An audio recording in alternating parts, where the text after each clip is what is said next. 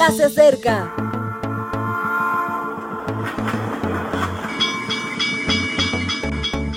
Partimos ya.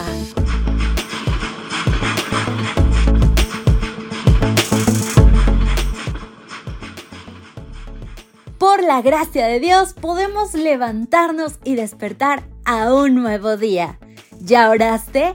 ¿Agradeciste el día de hoy por la oportunidad de vivir y de seguir creciendo espiritualmente? Muy bien, pues hagámoslo cada día. Hoy Deuteronomio 10:19 será la base de nuestro podcast y dice, Amaréis pues al extranjero, porque extranjeros fuisteis en la tierra de Egipto.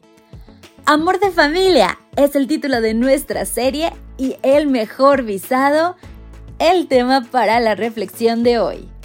Juntamente con mi esposa hemos pasado la mitad de nuestra vida de adultos en el extranjero. A veces fueron periodos cortos, de pocas semanas, y apenas si pasamos de la designación de turistas. En otras ocasiones fue algo más de una década y comprendimos la oportunidad de ser misioneros. En el momento de escribir estas líneas, vivimos en un lugar donde se pueden contabilizar unas 100 nacionalidades diferentes. Nuestros vecinos son camerunenses, brasileños, trinitarianos, coreanos, chinos, daneses y hasta algún bielorruso.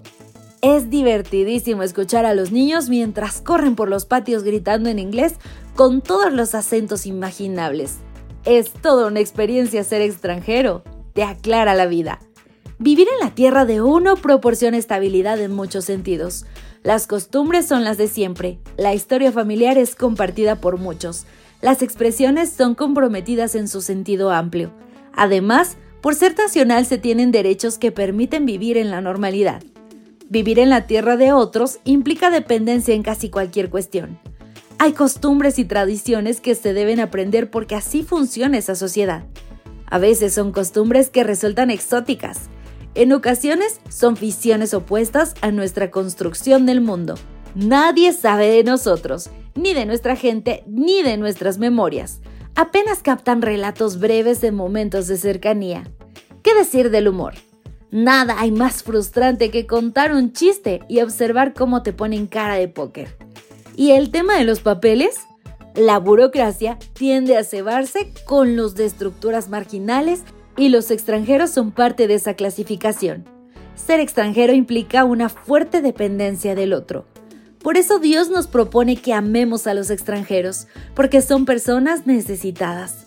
Amar a los extranjeros sobre todo evita creer en los estereotipos, y los prejuicios son el alimento de la xenofobia. Soy andaluz y cuando llegué a Cataluña lo hice con muchos preconceptos. Hoy aprecio con todo mi corazón a mis amigos catalanes. Me sentí querido. Soy español y cuando llegué a Argentina lo hice con una mochila llena de clichés. Ya me esperaba los chistes de gallegos. Hoy añoro con todo mi ser la hospitalidad y generosidad de aquellas gentes. Me sentí apreciado.